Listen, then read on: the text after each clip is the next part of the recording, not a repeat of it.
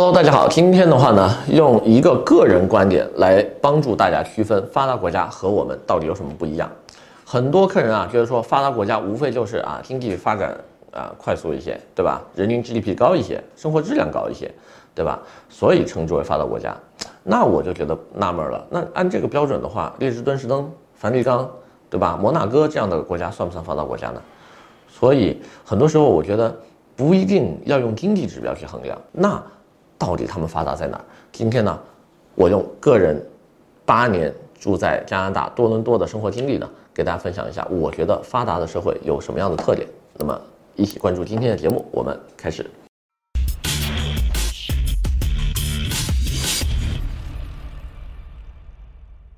Hello，大家好。那么今天的话呢，我用一个八年生活在海外的这个生活经历的话呢，跟大家啊、呃、说一下，就是说发达国家，或者是说。呃，就是西方的这些大家喜欢移民去的这些国家，跟我们到底有什么不同，对吧？因为最近的这个移民浪潮实在是太反常了。为什么所有有钱的人都移出去，对吧？过去呢，移民的一定是这些社会底层啊，或者是生活的不是那么如意啊，我需要去寻找一个更好的生存空间，这样的人来移民。古往今来都是这样哈。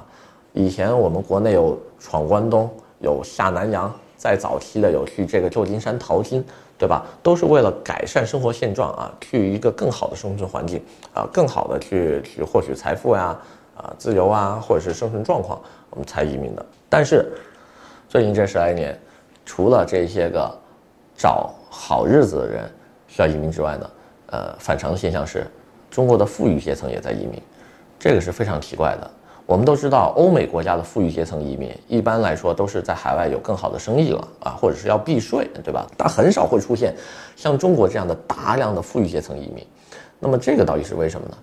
我后来总结了一下，发现其实就一个东西，他们追求的不是更好的生活环境，因为马云、马化腾跟马斯克只要想要好的生活环境，他们在哪儿不不能变出来，对吧？我在中国也能变出最好的游艇、豪宅，对吧？美食我都可以获得得到。那这个时候的话呢，可能更多的他们是追求的一个公平、公正、人人平等的一种社会环境或者法律系统，而这个东西，我觉得是发达国家跟我们最大的区别，而不在于基础建设有多好，对吧？往往呢，富豪移民的时候，他更多考虑的是这个社会环境对于我、对于我的家人、我的后代会有什么样的影响。为什么我一直觉得说中国的人人平等这个概念，其实。非得靠法律来强制执行，而且还执行的不好呢，就是因为我们脑海中就没有这样的东西。很多人不信，说啊，你瞎说，对吧？中国人怎么就没有人人平等了？不信，你听我说哈，我们看的所有目前啊，就建国以来拍的所有电视剧啊，电影电视剧，无论是古代的、现代的，还是未来的，我们都有一个观念，就是，对吧？权力这个东西很厉害。比如不信，你可以去回去看一下，比如说啊，大明王朝朱元璋啊，乾隆微服私访啊，就这一类的古装剧，你都会看到一些情节啊，就本地啊，这个民众受欺压了，民告官告不过，哎，突然间，对吧？有一天皇上来了，巡视了啊，微服私访，抓上一个救命稻草了，哎，对吧？为民做主啊，然后皇上龙袍加身，咔一亮相，哎，看看我是谁，对吧？你们这些地方贪官污吏，对吧？还不赶紧受死！对吧？啊，包括周星驰拍的很多这种九品芝麻官啊，这些算死草不都是这样子吗？就就你得官大一级才能压死人，而不是说你你这个草民你因为法律系统你就能把官给扳倒了，这个是很困难的。而这个东西的话呢，有点不好，就是流传到了现代，很多现在我们看到的当代的哈现代的这些法律电视剧啊，警匪剧，比如说吧，《人民的名义》啊，《破冰行动》《罚罪》。啊，还有最近的这个狂飙，对吧？小警察去扳倒这个本地的黑恶势力，靠的是什么？不是靠他的法律系统，而是中央巡视组来了，啊，纪检委来了，国家纪检委来了，啊，我们成立了专案组，对吧？国家上面直接派人的。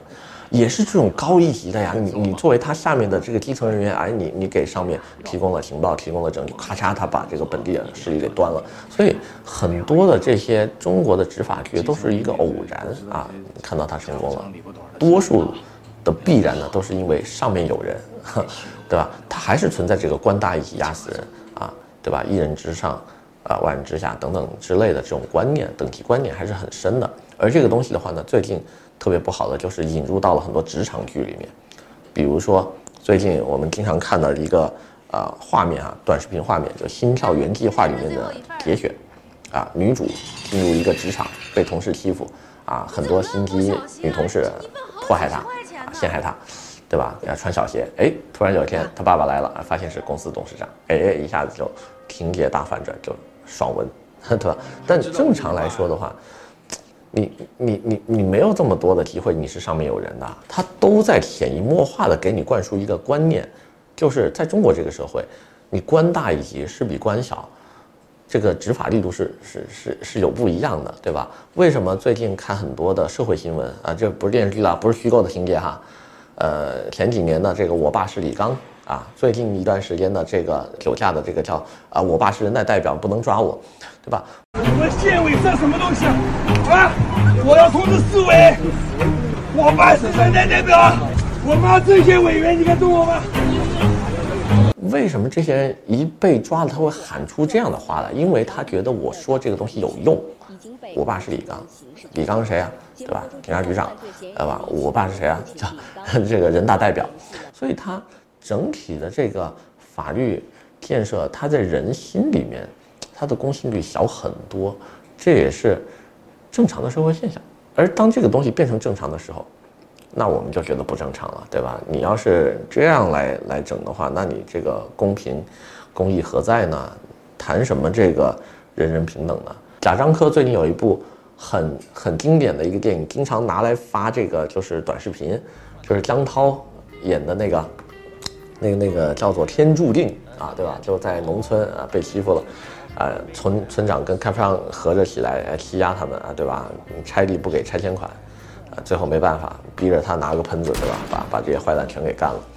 这样的一些片子在国内都是不能上映的。注意啊，就这一些法外正义的这些个片子是不能上映的。但是我们可以看到，海外不是这样，海外有非常多底层的人民靠着法律武器来维护自己权益的这样的一些呃。电影，你比如说最经典的就是《肖申克的救赎》，《肖申克的救赎》是一个我觉得非常励志之外，还很有社会现实意义的一个片子。因为这部片子让很多国家就没有在美国生活过的人发现，哦，原来美国是一个囚犯都能把狱长搞进去的国家。说你囚犯可以把狱长告进去，就只要他掌握了证据，我就这国家司法系统原来是这样子的，对吧？那么最近几年的话，像《十二怒汉》啊、三块广告牌啊，呃，这样的一些都是描写社会底层人物，我通过法律武器，我就可以维护自己的正义了。我不需要高层，我也不需要遇到什么上级的官员，我就自己就能维护这个正义，并且呢，如果说实在这个正义就是一直迟到不来，我也有法外的方法给你维持正义，比如说。守法公民这个电影，它就是一个以暴制暴嘛，就你法律解决不了，我就按照我自己的来。那有很多有精神病的这些法外狂徒，对吧？法法律惩治不了你啊，又是一些连环杀人狂，对吧？变态杀手这种，行，我也变成一个连环杀人狂，我就专杀这些法外之徒，很有意思。但这些题材，你想想，国内敢上吗？不可以，对吧？所以很多时候。就是因为这样的一些东西存在，所以很多富人啊，哎，觉得说想去一些有这种保障的地区，因为为什么呀？因为他们太清楚自己的钱怎么来的了。万一有一天我跌下神坛了，对吧？我变成一个普通民众了，我没钱了，我的法律、我的公民正常的权益基本得不到保障，对吧？基本是得不到保障，因为在国内就有权有势或者有钱的，你的。